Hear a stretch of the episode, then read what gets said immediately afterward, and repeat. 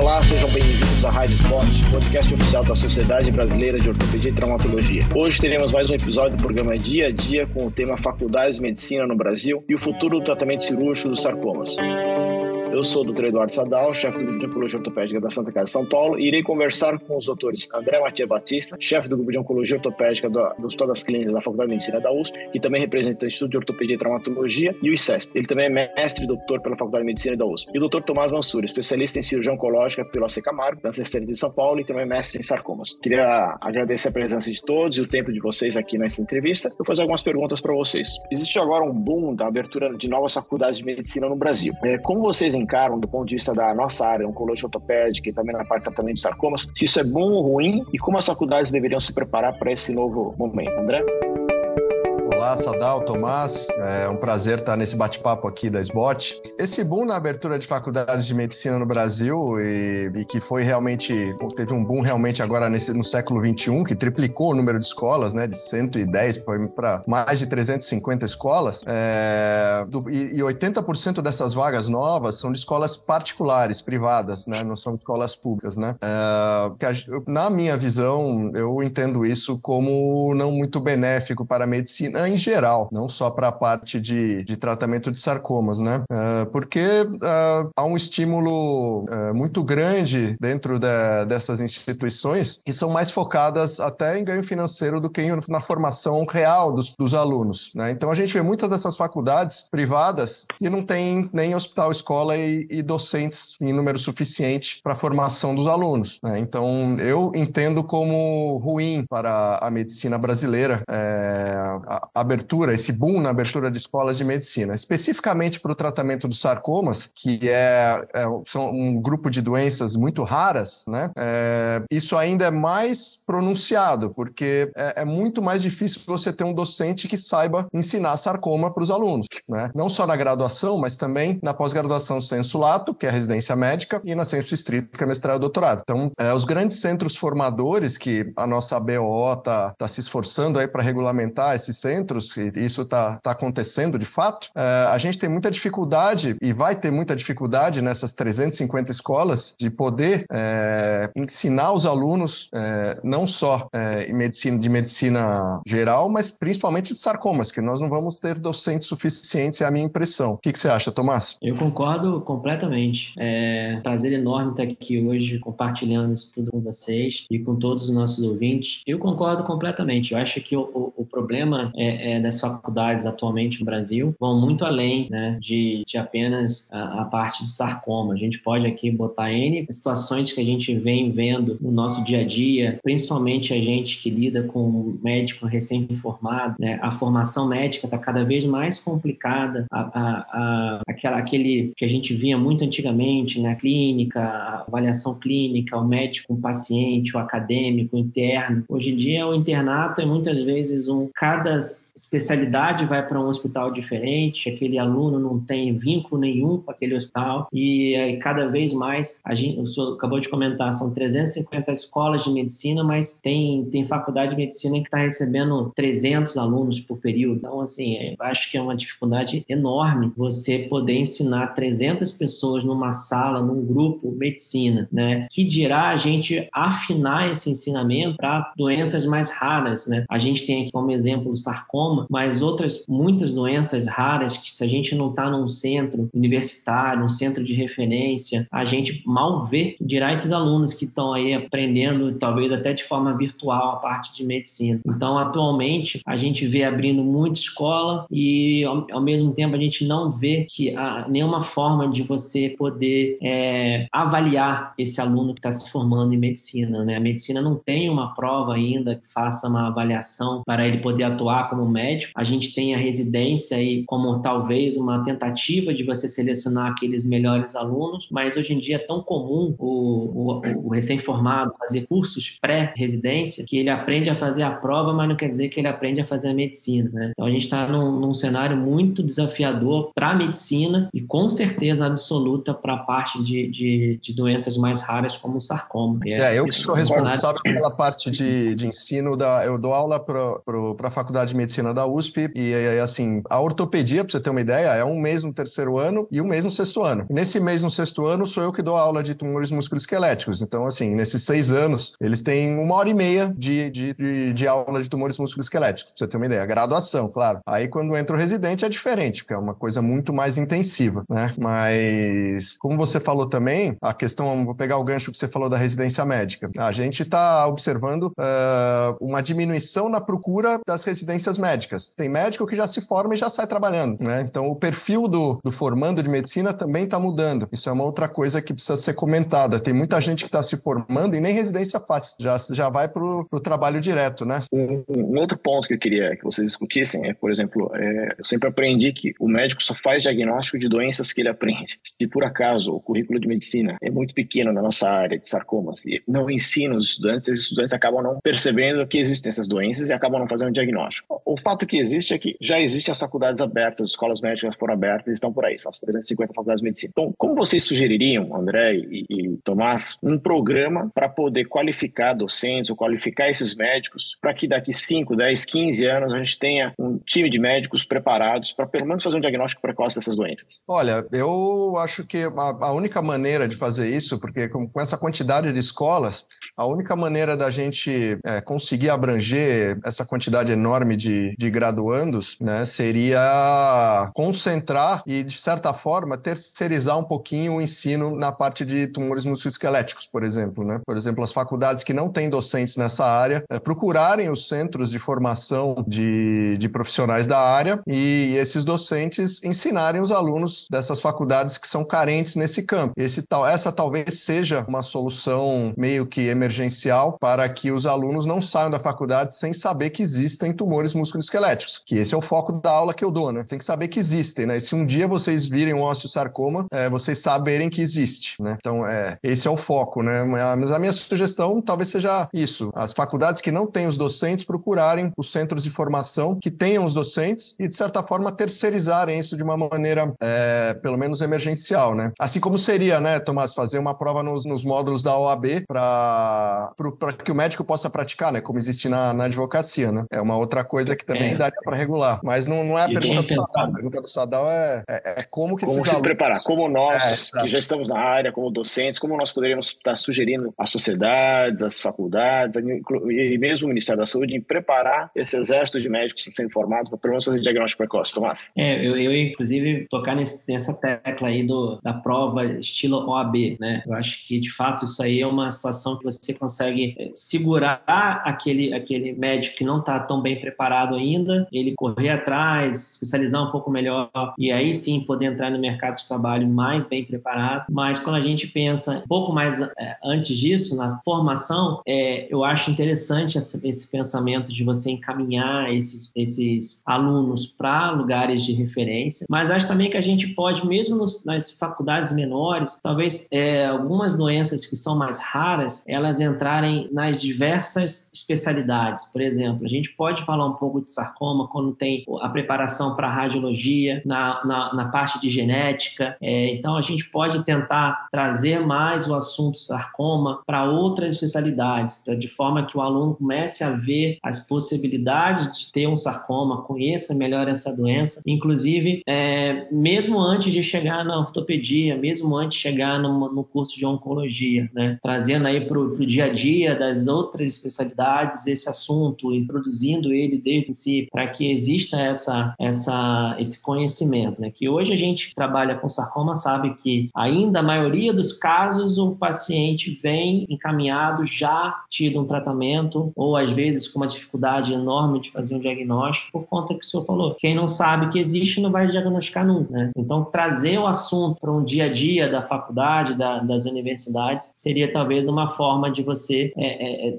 fazer com que esse, esse grupo de alunos lembrem que, que existe essa doença e possam aí pelo menos desconfiar quando vê alguma coisa diferente é, no dia a dia da prática médica. Além do que os sarcomas, como todos nós trabalhamos nessa área, a gente sabe que são doenças muito raras e pouco frequentes, logo são pouco lembrados também. Mas, no entanto, é uma área que tem um impulso muito grande de novidades em sistemas de tratamento, ou seja, novidade na área de diagnóstico, novidade na área de tratamento cirúrgico, novidade na área de tratamento clínico, né? Como também a gente conseguir trazer isso para o dia a dia da universidade, uma vez que grande parte das universidades, ela vai atender o que é mais importante. O que é mais importante? 80% hoje da, da saúde brasileira depende de saúde base. Então, o foco do currículo é saúde básica. Agora, como a gente poderia transformar esse currículo e também trazer não só saúde básica, mas essa saúde que é um pouco mais eh, rara, né? Que são essas doenças pouco frequentes. É, eu acho que ficaria assim. Eu acho que a gente eh, pode pensar realmente nessa questão da, da do intercâmbio de alunos, né? Talvez uma troca, às vezes você consegue é, ter uma faculdade que é mais forte em tratamento de doenças é, imunocontagiosas, por exemplo, e, e, e, não tem tanta experiência em oncologia e faz o intercâmbio de alunos com outra faculdade que tem um centro de referência de oncologia é, mais próximo e com isso você consegue aumentar ali a, a, a troca de informação e expandir esse ensinamento de doenças mais raras, por exemplo. Né? Outra forma seria exatamente o que a gente está tá comentando, o, o, o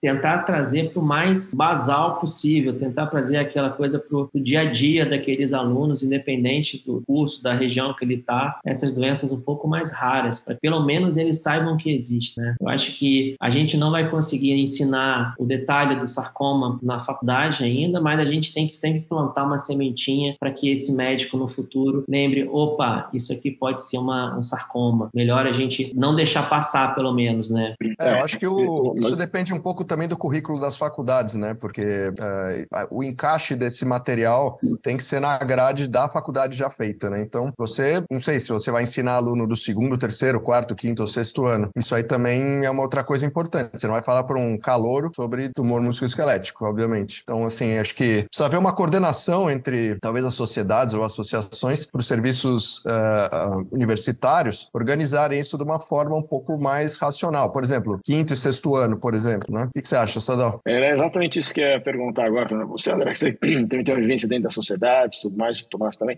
Como que as sociedades podem trabalhar junto com as faculdades para ajudar a, a, impulsionar esses currículos, uma vez que são doenças raras? André? É, não, era nesse, nessa toada que eu estava falando mesmo. Acho que uh, as sociedades, nosso, elas estão, elas têm um contato muito íntimo com, com as principais faculdades de medicina, né? Uh, quase todas elas. Então, eu vejo isso de uma maneira muito natural. Acho que não, não existe grande esforço, pelo menos do ponto de vista logístico. Acho que todos os grandes serviços universitários estão representados pelas associações, sociedades de especialidades. Então, seria só uma questão de, da própria sociedade, a associação, organizar isso de uma maneira uh, linear para que todas as faculdades tenham mais ou menos uh, a mesma informação para os graduandos. É, só para complementar, o que eu vejo hoje em dia, talvez até como um complemento da grade das faculdades, eu pude participar de alguns quando eu era ainda acadêmico, hoje em dia dando algumas aulas sobre oncologia, são as ligas, né? É, depois da, da, pandemia, é, essa questão que, que o doutor André falou é muito interessante, né? A logística hoje em dia não é problema. A gente consegue fazer um curso à distância, é um convite, uma palestra, e eu acho interessante esse, esse foco das faculdades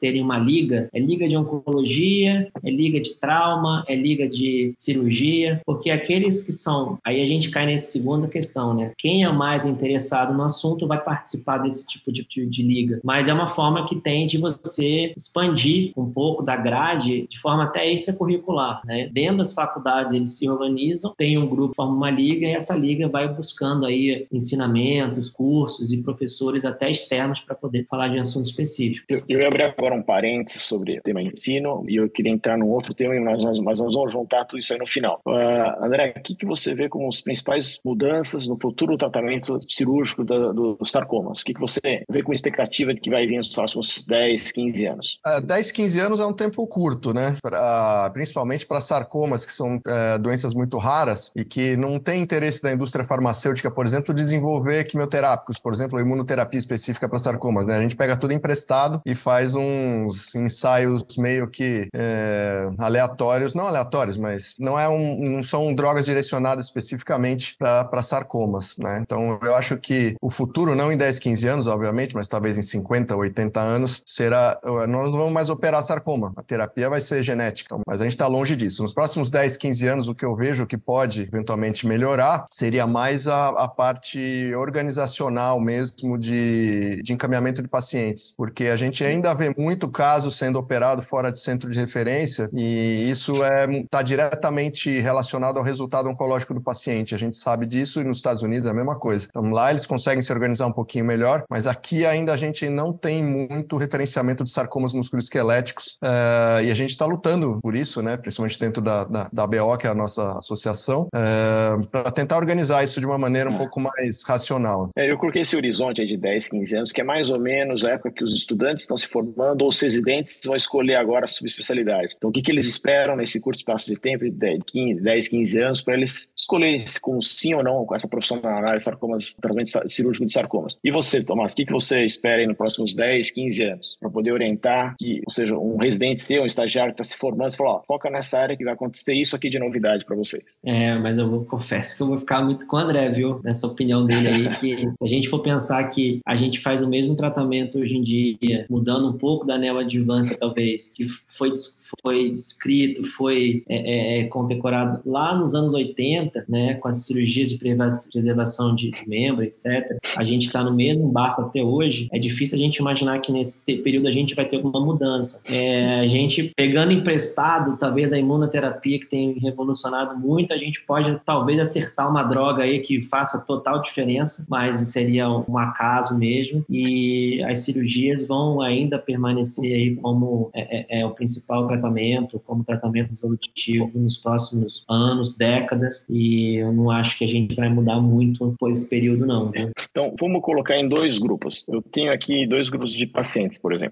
Existem aqueles pacientes oncológicos metastáticos, para qual você tem que dar um tratamento é, cirúrgico para dar qualidade de vida. E existem hoje, para quem começou faz tempo atrás, muitos pacientes que a gente tinha, achava que os pacientes tinham um tempo de vida curto, o tratamento quimioterápico, radioterápico, o conjunto de tratamento tem mostrado que esses pacientes estão tendo uma sobrevida muito grande. E o que tem feito muitos cirurgiões repensarem a forma de operar esses pacientes para dar grande durabilidade. Antigamente a gente operava no sentido de preservar o membro, mas os pacientes tinham pouco tempo de vida. Hoje a gente observa que o paciente tem longo tempo de vida e essas cirurgias elas têm que ser mais duráveis. Então, o que, que vocês acham que vai ser o futuro das reconstruções cirúrgicas, ortopédicas, nos sarcomas, para ter grande durabilidade? São materiais novos, formas diferentes de operar? O que está mudando nesse sentido, André? É, especificamente para os sarcomas ósseos, né, que as reconstruções que são problemáticas de fato, né? A gente sabe que as endopróteses não convencionais metálicas, elas é, têm uma taxa de revisão extremamente alta, né? No mínimo 30% em 10 anos são revisadas. E a, a, a tendência, na minha visão, é reconstruções biológicas, né? Eu não acho que a endoprótese é o futuro da reconstrução esquelética, porque ela tem uma durabilidade relativamente limitada, ao passo que as reconstruções biológicas, elas têm complicações um pouco mais precoces, mas quando elas vão bem, elas vão bem por muito tempo, né? Então, eu entendo que... Mas o grande problema são as reconstruções articulares biológicas, que ainda não existe é, uma boa solução para isso, né? Então, o que eu acho que vai ser o futuro disso vão ser as reconstruções biológicas articulares, porque as não articulares, as intercalares, já, já estão indo razoavelmente bem. O problema são as articulares. Eu acho que quando a gente começar a imprimir arcabouços é, biológicos, e, inclusive com terapia celular, é, eu acho que vai ser a solução. Vai ser a solução. A gente ainda está engateando nisso, está muito experimental, né, Sadal? É, impressão 3D de osso, por exemplo, né? E você colocar células totipotentes que vão se diferenciar em osteoblastos e cartilagens, cartilagem articular. Isso tá, é, é, seria o ideal, né? Mas ainda estamos longe disso. Existem algumas, algumas coisas experimentais que estão sendo feitas já com impressão 3D. O Sadal deve até saber isso com, com mais proficiência, mas eu acho que esse é o futuro. São as reconstruções articulares mais biológicas e menos metálicas. E você, Tomás, o que, que você tem para acrescentar? Você também faz um pouco de cirurgia geral. Eu queria falar sobre essa parte de robôs de cirurgia também, então essa parte de é, guias de navegador. Que, como é que você enxerga isso? É, a gente pensando na... Eu faço mais a parte de sarcoma de partes moles e reto peritônio, né? A gente aqui tem um grupo de ossos e a gente complementa com a parte moles e reto peritônio. Alguns tumores malignos reto peritoneais, a gente, pensando no sarcoma, a gente ainda não tem aí uma, uma facilidade de usar o robô. Porém, por outro lado, a gente tem alguns tumores benignos, como chivanoma, a gente tem o robô aí como uma excelente é, oportunidade de acesso, né? Que é o mais importante então acesso bom para você ter uma cirurgia mais segura. E eu, eu vejo muito aqui a gente é, na, com partes moles envolvendo a cirurgia plástica para fazer as reconstruções. E cada vez mais a gente vê que, que o resultado é favorável, é mais duradouro, você tem aí um, um mais duradouro até porque você tem, além de uma, uma liberdade maior de ressecção, né, você tem ali um, uma, uma taxa mais baixa de complicação, uma proteção dos vasos, uma proteção de, de estruturas nobres melhor com a, com a ajuda da, da cirurgia reparadora nesse cenário. Então, isso realmente, para pensando em partes moles, a gente tem aí resultados bem, bem duradouros, bem mais, é, ficam mais fáceis da gente lidar no passar dos anos do que quando a gente precisa de botar uma prótese, alguma coisa do gênero, com certeza. É, isso que o Tomás falou é fundamental, essa parte, essa visão multidisciplinar, entrar com a cirurgia plástica, às vezes com a microcirurgia, cirurgia vascular, cirurgias pélvicas, entrar com a uro, né, por exemplo, é, é muito importante. Especificamente para a parte óssea, que o Sadalta comentou até, é, a impressão de próteses 3D tem sido, tem aumentado muito nos últimos anos, principalmente para implantes pélvicos, né, e a confecção de guias também, por impressão 3D, guias de corte para cirurgias pélvicas, por exemplo, quando você tem que fazer uma osteotomia pélvica é, de, de fora para dentro, é, os guias eles são muito importantes para você estar tá exatamente onde você quer. A navegação também é uma coisa que pode ser utilizada, na principalmente nas cirurgias pélvicas, mas também nas cirurgias de extremidades, para aumentar a precisão é, dos cortes da, das ressecções. Então, navegação, impressão 3D de implantes e de guias são coisas que têm, que têm se desenvolvido muito no, nos últimos anos. Exatamente esse, esse ponto que eu ia colocar agora para todos vocês. Como nós estamos fazendo um podcast que vai orientar estudantes de medicina, residentes e futuros especialistas na área de sarcoma, né, com muitas novidades aparecendo e multidisciplinar, ou seja, a gente não precisa fazer especificamente a cirurgia oncológica ou ortopedia, mas ele pode se envolver em outras áreas, na radiologia, da cirurgia plástica e pode ajudar o tratamento de sarcoma. O que, como vocês, qual orientação ou qual conselho vocês dariam para esses estudantes de medicina ou residentes? É, qual caminho seguir em termos de estudem isso, estudem aquilo, que isso aí vai ser o futuro na área de cirurgião oncológica de sarcomas? André? Olha, é, o aconselhamento é uma coisa complicada, porque oncologia musculoesquelética é um campo tão pequeno que às vezes é, o mercado não é muito favorável. Apesar de eu sou suspeito para dizer que eu acho a, a subespecialidade mais fascinante da ortopedia, obviamente. Então, é, eu acho que é, o que esses é, residentes devem procurar, se eles estiverem interessados em oncologia musculoesquelética, são grupos de referência que fazem reuniões semanais e a gente faz reunião com patologista, com radiologista, com todas as especialidades, oncologista clínico, oncoradiologista, radio-oncologista, porque as discussões de casos todas têm que ser multidisciplinares. Então, essa cultura da, das,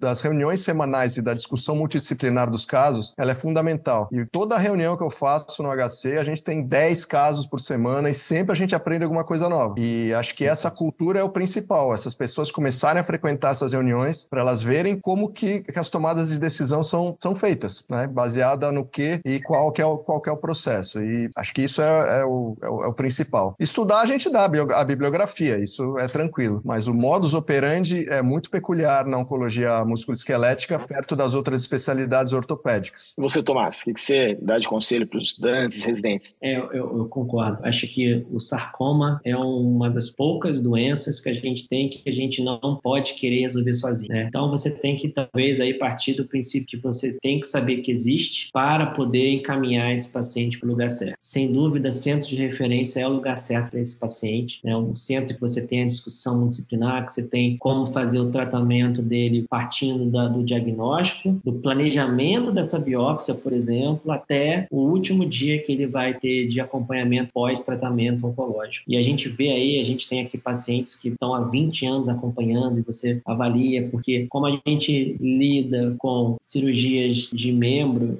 muitas vezes a gente tem até sequelas da cirurgia. Né? Então você tem que estar preparado, no grupo tem que estar preparado para acompanhar esse paciente durante muitos anos e terapia, enfim. Mas é importante esse, esse, aluno de hoje saber que o sarcoma existe, que apesar de ser raro, quando você se, se encontra ele no seu dia a dia, você deve saber identificar para poder encaminhar ele para receber o melhor tratamento, que é o centro de referência adequado para isso. Tá. Uma última pergunta, a gente está quase terminando. Tomás, alguma experiência fora do Brasil ou externa que você fala, olha, isso aqui seria bom eu trazer para o Brasil e gostaria que o Brasil implantasse isso em termos de tratamento de sarcoma? O que, que você sugere? Olha, a gente, a gente tem consórcios com, com, com grupos é, é, internacionais. Eu acho que o Brasil tem que aprender um pouco mais a trocar figurinha entre as especialidades, entre os hospitais, para que, que é um, é um tema raro, né? Se a gente não juntar as forças, a gente não consegue fazer um, um, um trabalho forte, igual tem muito na Europa, um grupo muito forte europeu, e eles conseguiram aí é, passar dos oceanos, ir para a Austrália, vir para o Sul agora. A gente tem aqui o grupo é, Celnet, tem o Interatlântico, tem todos esses grupos de consórcio. Eu acho que a gente tem que aprender um pouquinho disso. Sarcoma, a gente, da mesma forma que a gente não consegue tratar sozinho, a gente não consegue estudar sozinho. Então, juntar, unir as forças aí no, na, nas pesquisas para que a gente desenvolva mais os nossos grupos de sarcoma nacionais. André? Ah, isso, acho isso é o que o Tomás falou, o ponto mais importante. Sim, quando estive nos Estados Unidos, eu, eu via que o que a gente fazia no Brasil, a linha de raciocínio nossa era, era igual. Né? Os nossos fellows, quando vão nos congressos, eles veem que o que é feito no mundo inteiro, a gente faz. No, no Brasil, quando a gente tem as condições adequadas. Né? Não é falta de conhecimento, mas essa filosofia de trabalhos multicêntricos para os sarcomas é fundamental, porque a gente não tem um número suficiente, nenhuma instituição tem um número suficiente de casos para publicar um trabalho com significância científica elevada. Né? Então, acho que essa, é, esse foco em trabalhos multicêntricos é, é, o futuro. Né? Eu tive o prazer de participar do, daquele estudo Parity, que era das endopróteses lá, e a gente contribuiu com quase 40 casos do, do estudo. Né? Foi o estudo que, que comparava um versus cinco dias de antibiótico para endoprótese. Né? Então, foi o primeiro estudo prospectivo randomizado para responder essa pergunta. E isso foi o embrião, pro, provavelmente, de outros estudos que estão sendo feitos também. E acho que essa cultura, isso exatamente que o Tomás falou, ela é fundamental para que a gente avance no, no conhecimento dos sarcomas, porque mandurinha não faz verão mesmo. Mesmo a gente no HC, que a gente tem um volume de casos bom, a gente nunca vai ter 100 cordomas, por exemplo. Isso ninguém tem no mundo, né? Então, acho que essa multicentricidade científica vai ser o futuro aí do, do progresso da, do conhecimento do, sobre os sarcomas. Isso, obrigado. Também concordo com isso, que o tratamento vai ser multidisciplinar, multi-institucional, né? Para a gente unir forças para uma doença muito rara e todo mundo precisa juntar a sua força para poder ganhar, ganhar uma experiência em conjunto. Queria agradecer ao André Batista pela presença aqui no podcast, também ao, ao Tomás Massor, também pelo tempo que vocês estão disponibilizando. E queria dar esse recado. Você acabou de ouvir mais um episódio do Rádio Spot, podcast oficial da Sociedade Brasileira de Ortopedia e Traumatologia. Todas as edições estão disponíveis no site www.spot.org.br e também nas principais plataformas de stream. Tá? Obrigado a todos que puderem participar e nós nos vemos nos próximos episódios da Spot. Até lá, até mais.